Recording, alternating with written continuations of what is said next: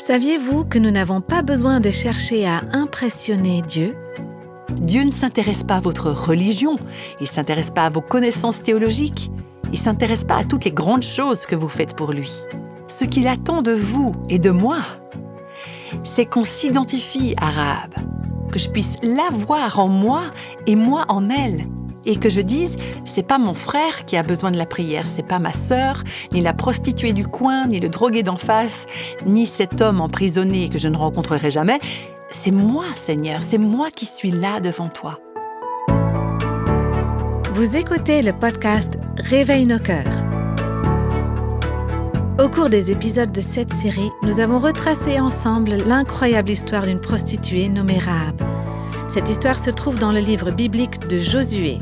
Rahab habitait une ville corrompue, mais lorsque le peuple d'Israël a attaqué la ville, cette femme a bénéficié du pardon et de la miséricorde de Dieu, et elle a trouvé un espoir pour l'avenir. C'était très encourageant d'entendre raconter ce que Dieu a fait dans sa vie.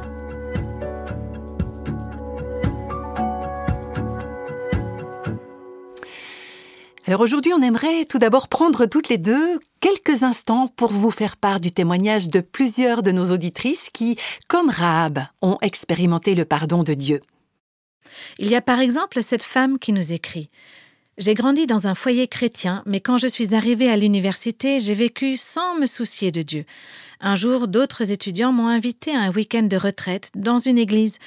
On nous a remis un bâton que nous devions avoir avec nous tout au long du week-end, sur lequel nous étions censés écrire ce qu'on estimait être le plus grand péché de notre vie.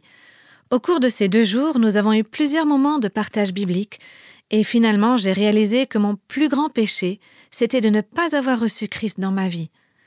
À la fin de la retraite, on nous a donné l'occasion de jeter dans le feu ces bâtons sur lesquels nous avions inscrit notre plus grand péché. Je me souviens avoir dit au Seigneur Père, je te donne ma vie, mon ancienne vie. Ce bâton, c'est mon ancienne vie. Maintenant, je la jette dans le feu. Je te la donne pour que toi, tu me donnes une nouvelle vie. Et il m'a effectivement donné une nouvelle vie et il continue à me transformer. Et il y a une autre personne qui nous écrit ceci. J'apprécie vraiment cette histoire de Rahab parce qu'elle a renforcé ma conviction de qui je suis vraiment et de qui est le Dieu génial que je sers. Cela fait maintenant un an que je suis libérée de mon addiction aux méthamphétamines. Ma recherche de l'épanouissement m'avait conduite dans tous les endroits où il ne fallait pas, auprès de toutes les personnes qu'il ne fallait pas. L'année dernière, Dieu m'a conduite au Roseau Brisé. C'est un lieu de ministère pour les personnes qui ont eu un passé difficile. Et là, j'ai eu le privilège de développer à nouveau une relation avec lui. C'est vraiment formidable d'entendre parler de la nouvelle identité qu'il a donnée à Rahab et de voir que c'est la même chose dans ma vie. Il n'y a pas longtemps, je confiais à un de mes nouveaux locataires que j'espérais que mon histoire pourrait aider quelqu'un à croire que demain peut être meilleur qu'aujourd'hui. J'ai simplement placé mon espérance en Jésus-Christ et j'ai une joie et une paix indescriptibles. C'est meilleur que n'importe quelle autre relation, c'est absolument extraordinaire. Et voici encore un autre témoignage. Au début de notre mariage, j'avais commis un péché que j'avais caché à mon mari. Ça me rongeait et j'étais au plus bas. Cela faisait si longtemps que j'avais gardé ça pour moi. Je savais que je devais aller trouver mon mari et lui demander pardon, mais je ne savais pas comment m'y prendre. Il avait deviné que quelque chose me tourmentait, mais il n'arrivait pas à savoir ce que c'était. Finalement, un jour, quand j'étais assise au salon, je n'avais même pas allumé la télé, j'étais juste là, je passais par un moment très difficile, et mon mari est venu vers moi et il m'a dit Tu as besoin de parler. Dis-moi juste ce qui tourne dans ta tête, ce que tu dois me dire, dis-le-moi. Alors j'ai dit Eh bien, je dois te demander pardon. Il m'a dit Pas de problème. Il m'a pris dans ses bras, je me suis laissé aller contre lui, mais en lui tournant le dos, parce que je ne voulais pas le regarder. Je ne pouvais pas dire un mot, je pleurais seulement à chaudes larmes et je lui ai dit Je ne peux pas te le dire. Il m'a répondu Rien de ce que tu pourras me dire ne changera mon amour pour toi. Alors je lui ai raconté. Il a juste dit Je te pardonne. Pas de sermon, pas de Je veux savoir ceci, cela et cela, et plus de détails, seulement Je te pardonne. Et immédiatement j'ai réalisé que c'est la manière dont Christ nous aime. peu importe ce que nous faisons ou dans quelle situation nous nous trouvons, il ne nous tourne pas le dos, il nous dit simplement à l'instant même Je te pardonne. Ouais. Ouais, la grâce de Dieu ne s'arrête jamais. Hein. Vous savez, si vous allez quelque part et que vous devez vous présenter, que vous dites Bonjour tout le monde, je m'appelle Rab, la prostituée, ou bien je m'appelle Nancy, la monteuse, ou la quoi que ce soit, ça risque de déranger pas mal de gens. Ils vont peut-être se sentir mal à l'aise, en particulier si eux-mêmes, ils cachent ce qu'ils sont réellement, ou alors s'ils n'ont pas encore vraiment fait l'expérience de l'extraordinaire grâce de Dieu, ou au contraire s'ils pensent qu'ils méritent complètement sa grâce, ou bien pour un tas d'autres raisons. Mais vous savez quoi? Ces gens, ils ont tout de même besoin d'entendre ce genre de déclaration. Ils ont besoin de voir votre honnêteté, votre authenticité, votre vie. Vous n'avez pas à fuir votre passé. Votre passé, il est ce qu'il est. Mais Christ est qui il est. Et ce que les gens ont besoin de voir, c'est que le Christ vous accorde la liberté, la grâce et la miséricorde. Ils ont besoin de voir que vous êtes pardonné, qu'ils le croient ou pas, hein, qu'ils l'acceptent ou pas. Et ce que vous dites, ça peut les mettre mal à l'aise. Et parfois, cette gêne, c'est quelque chose que vous aurez à affronter pendant un certain temps. Mais au bout du compte, les gens ont besoin de voir que vous êtes cette illustration vivante de la miséricorde et de la grâce de Christ. Avec le temps, c'est peut-être exactement ce dont Dieu va se servir pour amener la repentance et l'humilité dans leur propre vie. Vous, vous ne pouvez pas vivre à leur place, vous ne pouvez pas prendre les décisions à leur place. Mais si vous ne fuyez pas votre passé, Dieu peut vous rendre libre face aux réactions des gens. Vous n'esquivez pas votre passé, vous n'en faites pas non plus étalage, votre passé est ce qu'il est. Je suis ce que je suis, mais je ne suis plus ce que j'étais. Je suis maintenant en Christ et je suis une nouvelle personne. Gloire à Dieu. Alléluia. Alors les autres, pensez ce que vous voulez, dites ce que vous voulez, rejetez-moi si vous voulez. À cause de la grâce de Christ dans notre vie, on n'a pas besoin de rester esclave de notre passé. Oui, c'est tellement libérateur. Et nous aimerions encore vous lire un dernier témoignage, celui d'une femme qui vient de passer par la case prison. Voici ce qu'elle nous dit. Il n'y a pas très longtemps que je suis sortie de prison. C'était ma deuxième incarcération, qui a été moins longue que la première, heureusement. Pendant ma détention, j'ai dû opérer de nombreux changements dans ma vie pour pouvoir faire face à la situation. Si vous entendez le mot prison, Peut-être que ça évoque pour vous des images assez horribles. Sachez que dans les grandes lignes, ça correspond tout à fait à la réalité. J'ai vraiment dû renoncer à croire que je pouvais tout faire par mes propres forces, car c'est cette conviction-là qui m'a amené en prison. Et il m'a vraiment fallu apprendre à connaître Jésus. C'était absolument nécessaire et j'ai dû utiliser tous les moyens que j'avais à ma disposition. Je me plongeais dans la Bible chaque fois que j'en avais l'occasion. Je lisais les histoires de la Bible. Je m'encourageais en lisant l'histoire des personnages de la Bible, les versets, les promesses, etc. C'était très très difficile. Et encore maintenant, quand je pense à ce que j'ai vécu, j'ai le cœur qui bat très fort. Je sais que ce que l'être humain ne peut pas faire, Dieu peut le faire. Il est le seul qui ait pu m'apporter un peu de paix, parce que c'était horrible ce que j'ai vécu, toute cette culpabilité et cette honte, tout ce que vous vous êtes infligé à vous-même et que vous avez infligé à votre famille et à vos amis, parce que vous avez déçu tous ceux qui comptaient sur vous, et ça devient une montagne. Mais je peux honnêtement dire que maintenant, je suis plutôt heureuse. J'attends de retourner en Louisiane, et cela va prendre un certain temps, mais le soir, j'arrive à poser ma tête sur l'oreiller et m'endormir. Avant, je n'y arrivais pas. Maintenant, j'arrive à rester tranquillement là où je suis et à dialoguer avec Dieu. Tout n'est pas rose, mais au moins maintenant, j'arrive mieux à faire face à mes problèmes. Et j'ai le Seigneur, et ça m'aide beaucoup. Ce que j'ai retenu de l'histoire de Rahab, c'est que, aussi mauvais que nous soyons, nous avons tous ce cordon rouge qui passe à travers nous, et je pense que vous l'avez très bien expliqué, nous l'avons tous. Je l'ai, mais je sais que je ne suis pas la seule à l'avoir. Je ne sais pas si cela fait une différence pour certaines personnes, mais je crois que c'est le cas pour moi.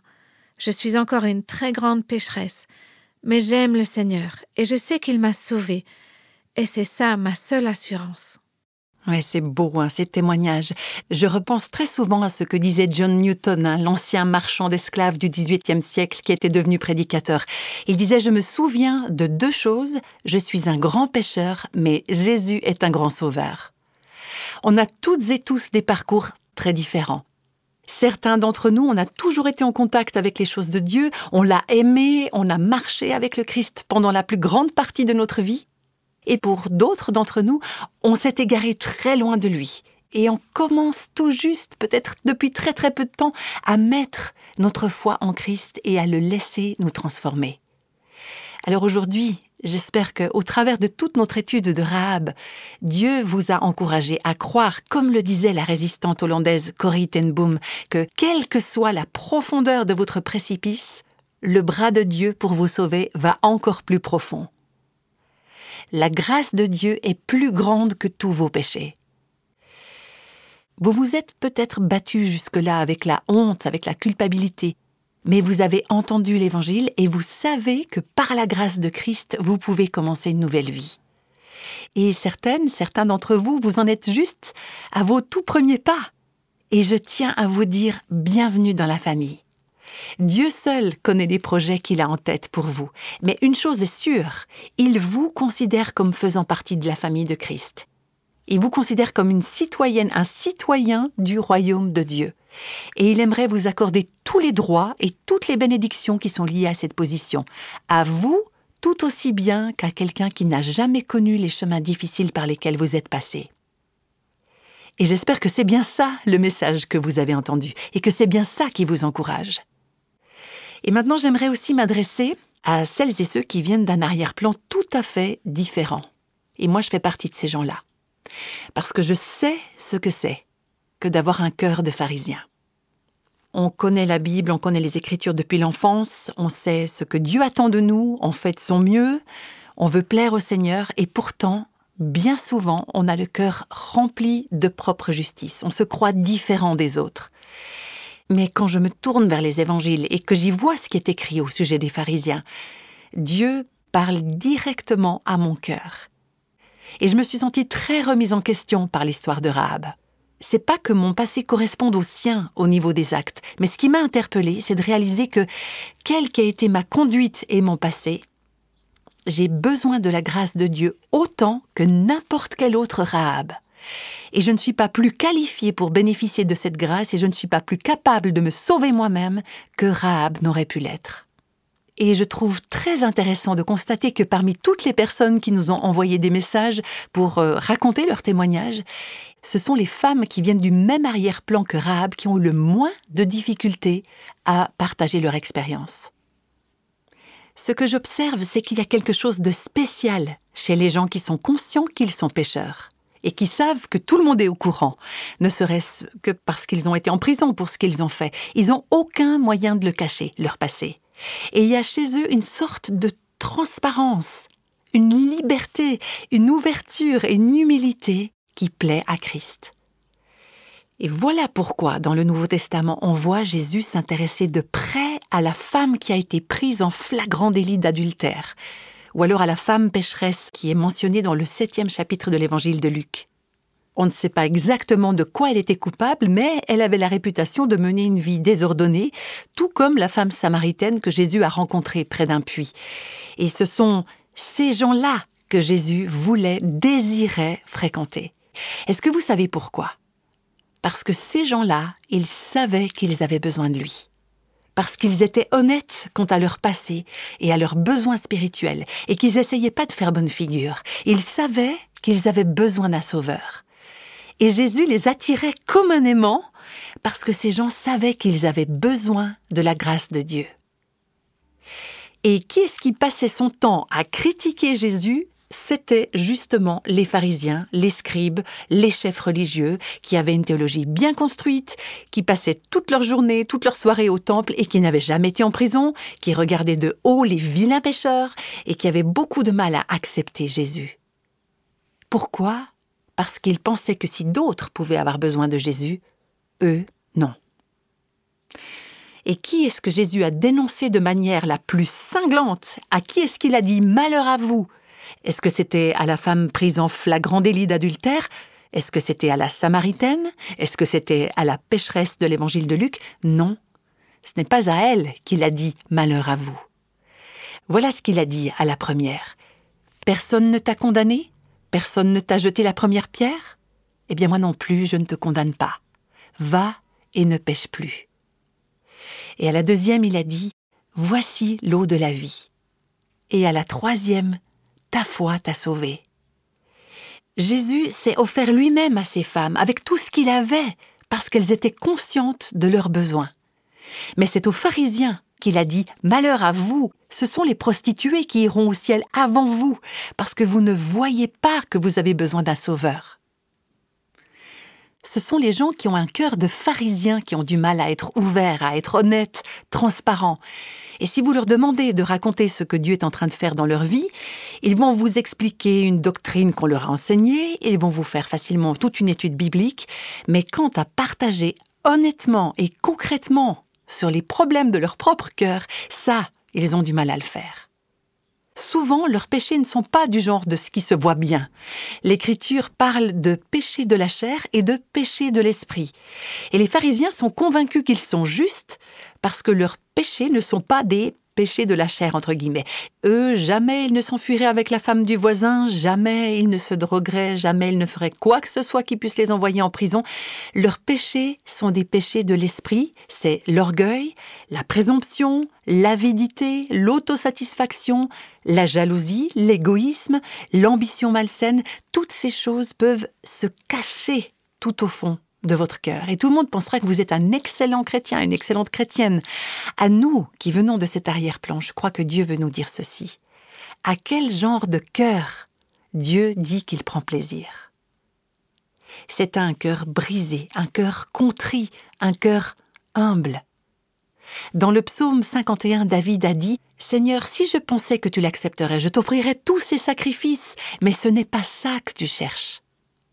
Dieu ne s'intéresse pas à votre religion, il ne s'intéresse pas à vos connaissances théologiques, il ne s'intéresse pas à toutes les grandes choses que vous faites pour lui.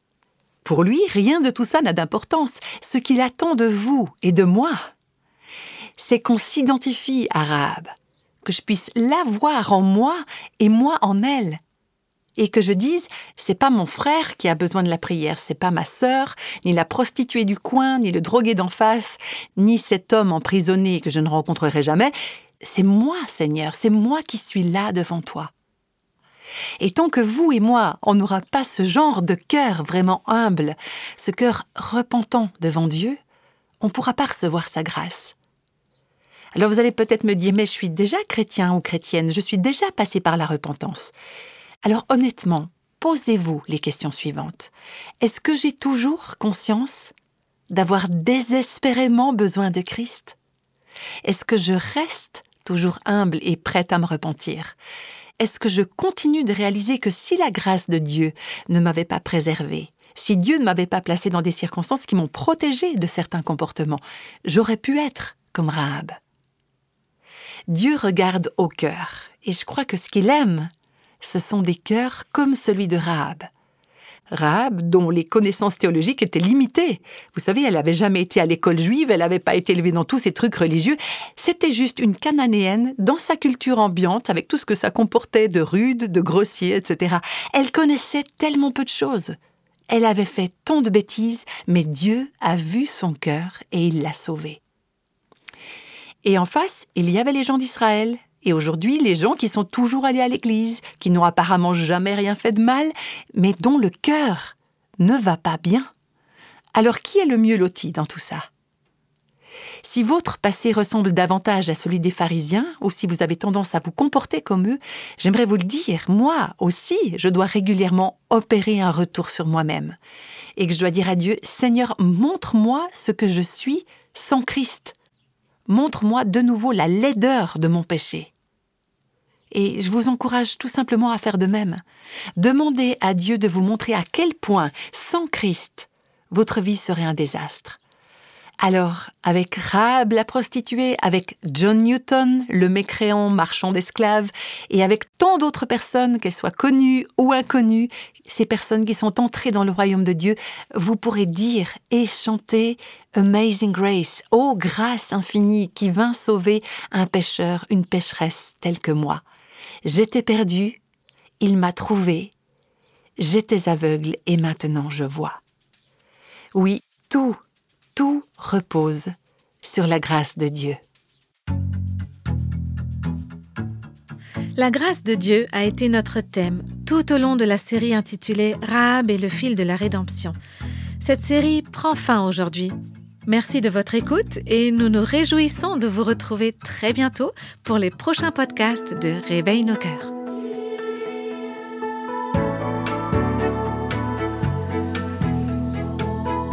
Les extraits de la Bible sont tirés de la version Louis II 1910. Réveille nos cœurs est le ministère francophone de Revive Our Hearts, initiative de Life Action Ministries avec Nancy DeMoss Volgemuth. Avec les voix de Christine Raymond et Jeannette Kosman.